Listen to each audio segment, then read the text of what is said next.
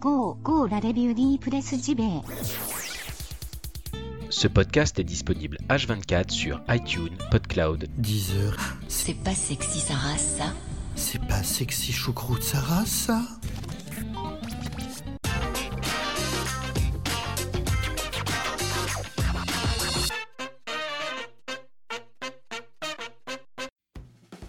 Nous sommes le vendredi 15 juin 2018 et c'est l'heure de la revue de presse JV. Bienvenue à toutes et tous. Alors c'est une édition mini ce matin.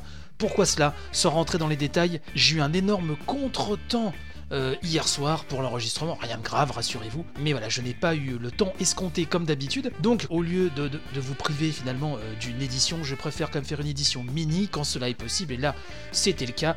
Donc, petite édition mini, mais avec plein de belles news quand même très intéressantes. Je rappelle malgré tout que là, vous le savez, sauf si vous viviez dans votre grotte, hein, et en même temps, si vous vivez dans une grotte, je ne sais pas comment euh, vous pouvez écouter un podcast. Bref, ceci est un autre débat. Nous sommes en plein E3 et avec des super auditeurs que je remercie encore, je crois que je les remercierai jamais Euh, nous avons fait plein de débriefs, hein, des confs Nintendo, PlayStation, Microsoft, EA, Square Enix et Ubi. Tout ça sur le flux habituel, hein, que vous écoutiez l'émission sur iTunes, PodCloud, Deezer, etc.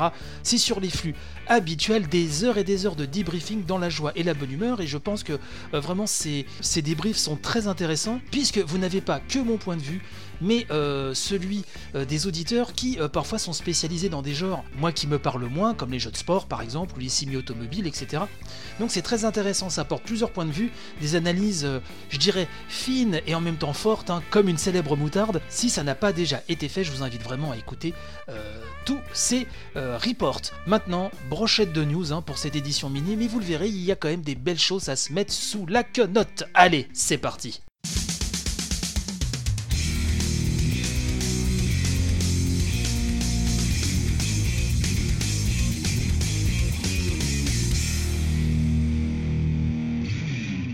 Alors qu'est-ce que j'ai dans ma besace? Euh, Oui, alors, Kingdom Hearts 3, vous le savez, n'aura pas de doublage français, c'est tombé, et le net s'est levé comme un seul homme pour crier à la famille, à la traîtrise absolue. Bon, je rappelle que depuis Kingdom Hearts 2 sur PS2, on n'a plus eu de doublage français, alors il est vrai que sur les épisodes suivants, euh, c'était des épisodes qui n'étaient pas canoniques, hein. je ne crois pas dire de bêtises, hein, mais vraiment il me semble que la dernière fois que c'était doublé en français, c'était euh, sur Kingdom Hearts 2. Vous me rectifierez hein, sur, les, réseaux sociaux si, euh, si je fais erreur là-dessus. Il y a des pétitions qui commencent à trôner, etc. Bon, je peux comprendre pour les fans hardcore de Kingdom Hearts, surtout qu'il y a des voix françaises auxquelles on s'est attaché, je peux le comprendre. Après, il y a quand même voilà, des raisons un petit peu plus graves pour faire des, pétitions. Ceci dit, euh, ce n'est que mon avis. Bref, passons à la suite. Arc System Works, alors, que l'on connaît pour Guilty Gear et plus récemment pour l'excellentissime Dragon Ball Fighters, et le studio euh, d'anime hein, Trigger, hein, notamment connu pour Little Witch Academia récemment, mais euh, surtout pour euh, Kill la Kill, serait peut-être en train de nous préparer justement un jeu Kill la Kill, puisque il y a un site internet avec un décompte qui fait penser vraiment à la police hein, du titre Kill la Kill, un décompte, hein, un compte à rebours, voilà, qui devrait euh, arriver à son terme samedi, hein, samedi c'est-à-dire demain, à 5h du matin. Tout laisse à penser euh, qu'un jeu Kill la Kill préparé par Arc System Works serait dans les tuyaux. En tout cas, c'est ce qu'on peut vraiment supposer avec euh, ce compte à rebours, ou alors peut-être pourquoi pas un animé basé sur Guilty Gear, et là pour le coup produit par le studio Trigger. On ne sait pas, mais en tout cas c'est assez intrigant. Actu Super Smash Bros. Alors je vais pas vous en faire un 3 heures vu que Nintendo s'en est déjà bien chargé pendant le Nintendo Direct. Vous le savez, euh, donc le jeu aura le droit à sa manette euh, GameCube euh, dédiée qui fonctionnera sur Nintendo Switch à l'aide d'un adaptateur. Alors ça, si vous n'avez pas gardé vos manettes GameCube d'époque, il va falloir repasser à la caisse. On le sait, hein, les manettes GameCube sont très populaires parmi les fans de Smash Bros. Et donc des prix ont commencé à tomber via la boutique Riken hein, d'Amazon. Euh, pour l'instant, sur le store européen, rien du tout, mais en tout cas, Amazon US nous donne euh, ses prix. Sachez donc que la manette euh, GameCube flambant neuve coûtera 29,99 dollars et l'adaptateur, donc qui est équipé de 4 ports manette GameCube, hein, 4 ports manette, est lui facturé sur Amazon US au prix de 19,99$ ma chère Marise. Voilà, ce sont les prix. Grosso modo, on devrait s'attendre à la même fourchette hein, euh, pour euh, nos prix à nous qu'on a en euros. On va patienter un petit peu et on verra bien. Vous le savez, euh, autre polémique du moment, plus forte hein, que celle du doublage français de Kingdom Hearts 3 à mon avis, c'est le blocage des comptes Fortnite nativement créés sur PlayStation sur les autres versions du jeu. Alors quand ça concernait la version Xbox ou PC, bon, ça faisait pas autant de bruit que ça, mais vous le savez, la version Switch, on en a parlé hier, qui est sortie donc là hier ou avant-hier à 23h, je crois, hors française, s'est téléchargé à 2 millions d'unités en moins de 24 heures. Un succès à un raz de marée, hein, c'est vraiment évident, il fallait le faire. hein. Mais voilà, du coup, euh, ceux qui ont créé un compte sur la version PlayStation et qui veulent continuer sur Switch, eh ben se retrouvent bloqués. Pourquoi? Parce que PlayStation continue sa politique de blocage, comme ça a déjà été le cas par exemple pour Rocket League. Alors, une porte-parole de Sony a déclaré ceci, je cite hein, la personne, nous sommes toujours attentifs à ce qui intéresse la communauté PlayStation pour améliorer leur expérience de jeu.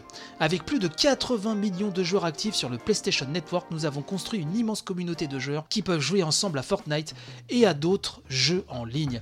Nous supportons également le crossplay avec les plateformes PC, Mac, iOS et Android, élargissant les opportunités pour les fans de Fortnite de jouer avec encore plus de monde sur d'autres plateformes. Donc je me suis gouré sur PC, ça passe. Voilà, autant pour moi. Donc la personne poursuit, nous n'avons rien d'autre à ajouter sur la question pour le moment. Voilà, circuler, il a rien à voir, c'est comme ça.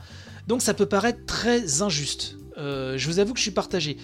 En même temps, je trouve ça d'une extrême injustice, effectivement, euh, de devoir recommencer de zéro en fait un compte Fortnite, alors que tous les autres se sont un peu entendus là-dessus. PlayStation, là, euh, cela joue un peu comme ça parce que effectivement c'est le leader de cette génération, donc il ferme tout, effectivement. Donc d'un point de vue business, cela peut se comprendre, même si je ne sais pas si euh, ça peut pas quand même virer au bad buzz cette histoire, en tout cas pour l'image de Sony. C'est peut-être pas forcément Jojo, mais enfin, vu qu'ils sont maîtres du monde en ce moment, voilà, je pense pas que ça ait finalement, au bout du compte, un impact si retentissant que ça. Quoique, laissons passer quelques jours, on verra bien. Mais bon, je peux comprendre que ça foute la rage, et d'après ces déclarations, donc, euh, qui ont choqué certains sites, hein, qui se sont, ouh, ils ont pas été bien, je pense qu'avec cette déclaration, Sony euh, nous annonce officiellement qu'ils s'en tartinent royalement les miches. Et voilà, on peut rien faire pour changer ça finalement. Hop, bondissons d'un pas svelte et velouté chez Nintendo. Et notamment avec Reggie Fils-Aimé, le président de Nintendo of America, qui a euh, déclaré à Bloomberg quelque chose au sujet des lootbox, et c'est pas passé inaperçu, mes cocos, ça je peux vous le dire. Monsieur euh, Reggie Fils-Aimé a déclaré, je le cite, le mécanisme d'acheter quelque chose sans être sûr de ce qu'il y a à l'intérieur est aussi vieux que les cartes de baseball. Ce que nous croyons chez Nintendo, c'est qu'un mécanisme de jeu qui offre au consommateur quelque chose à acheter sans être sûr de son contenu peut être intéressant. Mhm. Tant que ce n'est pas la seule façon d'obtenir ces objets. Voyez un peu le filou? Et c'est là que certains développeurs ont fait des erreurs. Pour nous, c'est l'un des nombreux mécanismes que nous pouvons utiliser pour susciter un engagement continu dans le jeu. Alors, je ne sais pas vous, mais là pour moi, clairement, euh, on sent que Nintendo va s'aventurer sur ce terrain-là, ce qui peut être très dangereux, euh, vu l'énorme bad buzz qu'ont eu les lootbox. Maintenant, on va voir si cette carotte est enrobée de miel et que finalement, bon, le joueur s'y retrouve, pourquoi pas pourquoi pas. Mais euh, je sens que là, des petites lootbox chez Nintendo, c'est en préparation. Après, attendons de voir. Avant de crier au scandale, attendons de voir peut-être que ça se fera très bien, que ce sera très honnête. Mais bon, je pense que cette déclaration euh, de Reggie n'est pas vraiment euh, anodine, loin de là. On va rester sur Switch, hein, avec Octopath Traveler, puisque les développeurs ont déclaré qu'il fallait 50 à 60 heures pour terminer la trame principale et 80 à 100 heures pour tout faire. Autrement dit, ce RPG qui me plaît euh, tellement, on en a reparlé d'ailleurs hein, avec les auditeurs dans le débrief euh, du Nintendo Direct, et eh ben je crois que j'aurais jamais le temps de le faire finalement. Quand j'y repense, hein, euh, à l'époque on avait plus le temps, en tout cas ceux de, ma génération, n'est-ce pas, à nos âges, vous savez, c'est pas facile, quand on avait Chrono Trigger et que certains se plaignaient qu'on pouvait faire un run en traçant quand même, hein, sans faire trop de quêtes annexes, etc., en 20 heures, et qu'on trouvait finalement Chrono Trigger trop court, maintenant je rêverais de faire un bon RPG bien rythmé, comme l'était Chrono Trigger d'ailleurs, en une vingtaine d'heures. Voilà, ça serait parfait. Pour ceux qui ont le temps et qui ont envie de s'investir très longtemps sur Octopath Traveler, eh ben c'est très bien, ça c'est une bonne nouvelle. Parlons maintenant de My Hero Academia. Vous savez, l'un des renouveaux du shonen d'il y a déjà quelques années. Un titre très euh, connu, un titre qui effectivement est assez plaisant. J'ai euh, un milliard d'épisodes en retard, mais bon, ça c'est encore autre chose. Euh, eh ben, un jeu de combat basé sur My Hero Academia, sous-titré My Hero Runs, a enfin une fenêtre de sortie et ce sera en octobre, bon, le jour on l'a pas encore précisément, sur PS4, Xbox One, Switch et PC. Le jeu sera développé sur le moteur Unreal Engine. Enfin, on va terminer avec un petit peu de The Last of Us, puisque Naughty Dog a déclaré avoir vendu plus de 17 millions du premier, épisode The Last of Us, ce qui en fait très certainement le jeu le plus vendu de l'histoire des studios PlayStation. C'est assez énorme. Hein. Je pense que ça dépasse euh, allègrement les plus gros succès euh, de la boîte. Alors effectivement, il y a eu le jeu sur PS3 qui s'est extrêmement bien vendu. Il y a eu la version euh, remaster sur PS4. Mais enfin, il faut quand même se rappeler que ce n'est pas un jeu multi et que la PS3 qui avait réussi à rattraper la, 300 la 360 pardon, en fin de vie n'avait pas connu, en tout cas lors de la première partie de sa carrière, un succès insolent. Donc c'est quand même un chiffre qui est très très fort et j'en suis heureux puisque vous savez je suis très très fan de Naughty Dog et de The Last of Us bien sûr. Et donc eh ben, on va bifurquer sur The Last of Us 2 puisque Neil Druckmann en dit plus euh, sur le contexte de The Last of Us 2. C'est JV.com hein, qui nous a rapporté ça, qui nous a rapporté des propos donc euh, du directeur créatif hein, de The Last of Us Part 2, des propos qui ont été tenus auprès du Télégraphe, hein, fameux journal anglais.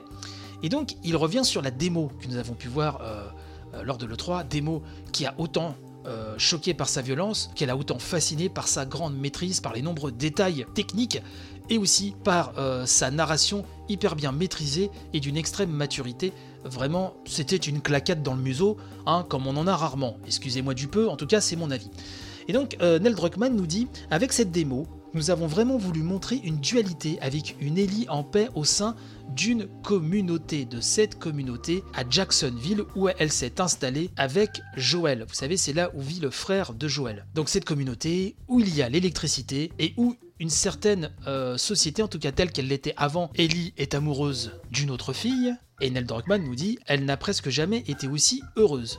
Et quelque chose va se produire qui lui enlève ce bonheur et l'embarque dans cette nouvelle aventure.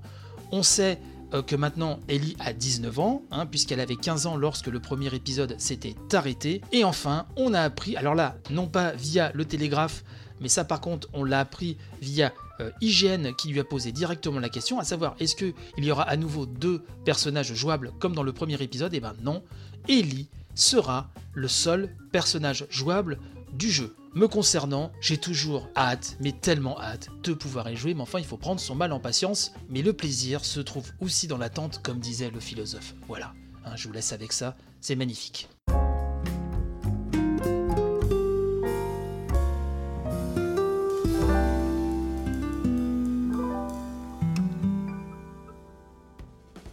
Et voilà, chers amis, c'est ainsi que cette édition se termine. Alors, édition mini, certes, mais enfin, j'espère qu'elle vous aura plu. Il y a eu quand même pas mal d'infos, je pense, intéressantes ce matin. Euh, vous le savez, on se retrouve dès demain pour votre édition spéciale. Enfin, ça, c'est pour les tipeurs. Sinon, on se retrouve lundi. Bien sûr, pour attaquer une nouvelle semaine de revue de presse JV, n'hésitez pas à partager un maximum sur les réseaux sociaux, c'est très important. Je vous souhaite un excellent week-end. N'oubliez pas euh, d'écouter, euh, si vous les avez zappés, hein, les débriefs euh, des confs E3 avec les auditeurs.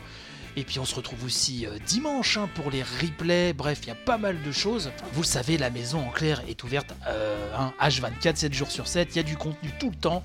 Voilà, pour vous, chères auditrices, chers auditeurs, gros bisous, excellent week-end et donc à très très vite. Allez, bye bye